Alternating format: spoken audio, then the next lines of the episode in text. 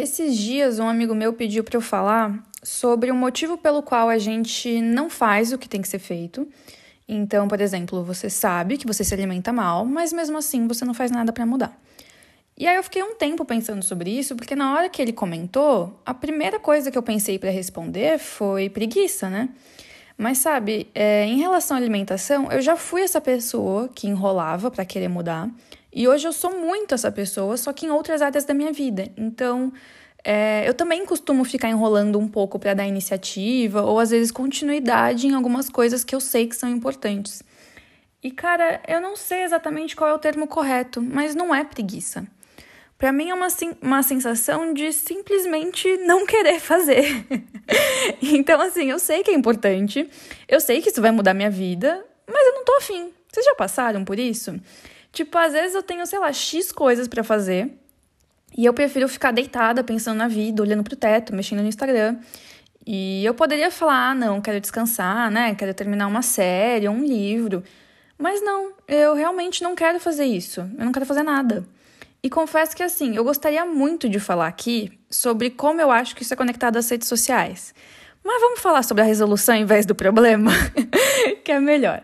Então procurei modelo transteórico no Google para mais tarde você dar uma lida mais aprofundada, tá?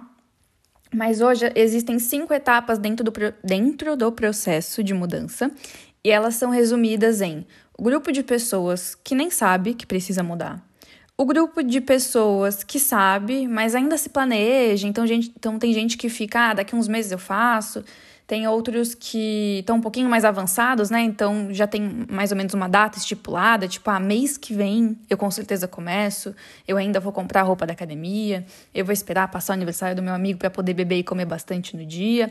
Sempre naquele eu vou num futuro próximo, mas que também não chega nunca. e aí tem a fase que a pessoa finalmente começa e depois é, a, a, é só a manutenção do que já foi iniciado. Então, assim, imagina que são degraus. Dá para a pessoa chegar lá no topo e cair? Dá. A diferença é que provavelmente ela já vai saber o caminho de volta, então fica mais fácil. Mas você que ainda está planejando, meu filho, você está planejando o que exatamente? Me diz, é para comprar comida no mercado e botar no prato. Você não vai invadir a casa da moeda, não.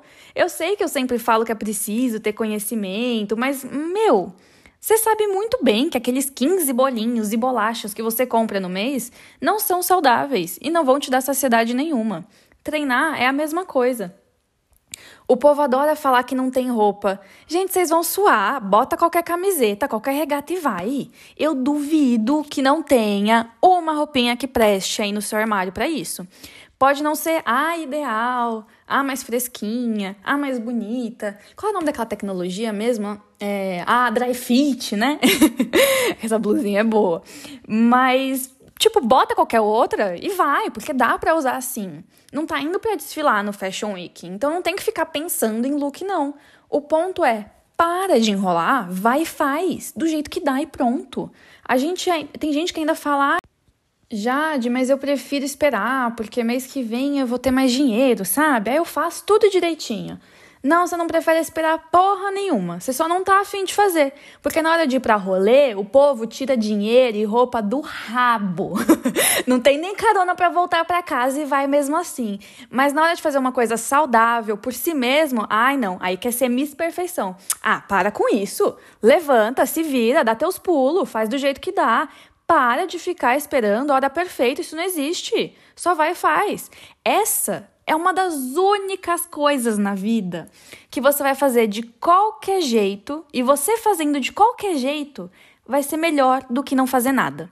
Porque, né, tipo, em trabalho, em curso, nas nossas relações, a gente sempre busca excelência. E na saúde, obviamente, é para buscar o mesmo. Mas você começar de qualquer jeito já é melhor do que não começar, entende? Então, assim, um treino de 20 minutos é melhor do que não fazer nada. Você comer um café com pão e ovo e ficar na dúvida se tá certo ou não, é melhor do que você tomar o café com bolo e chocolate. Porque quando você começa fazendo, você vai se ajeitando depois, sabe? Isso vai te motivando. Você começa a aumentar a sua autoestima e a empolgação em relação a Nossa, e a empolgação em relação a isso, e o negócio vai fluindo. Como eu disse antes, óbvio que dá para chegar. Peraí. Dá para chegar em um nível, por exemplo, de ação e depois cair de novo para o nível de planejamento. Mas entende que se você já estiver nativa, já é muito mais fácil de se manter nativa e mais saudável do que só ficar idealizando as coisas? Então toma vergonha na cara e começa. o resto você vai descobrindo depois, o interesse vem de forma natural.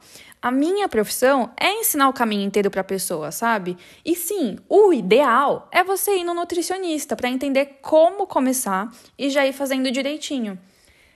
Ui, peraí. eu falei muito rápido, tô, tô emocionada aqui, tô nervosa. É, o que eu tava falando? O ideal é você ir no nutricionista para começar e já ir fazendo tudo direitinho. Mas você pode ir fazendo o básico sozinho, que é tipo parar de comer tanta besteira, tanto bolinho, salgadinho, pãozinho e tentar comer mais comida de verdade, proteína, fruta, legumes. Já é um começo seguro, saudável e que já vai dar uma diferença. E aí, eventualmente, você vai precisar adquirir mais conhecimento, né, sobre o assunto. Só que pelo menos você já vai estar tá genuinamente interessado e no caminho. Entendeu? Então bora! Chega de ficar planejando, só vai e começa logo. E só para falar uma coisa, o preço da minha consulta. É, eu vou vender meu peixe mesmo. O preço da minha consulta é o que vocês gastam em dois rolês. E às vezes até em um, viu? Só que eu ainda parcelo. Então é isso. Adeus.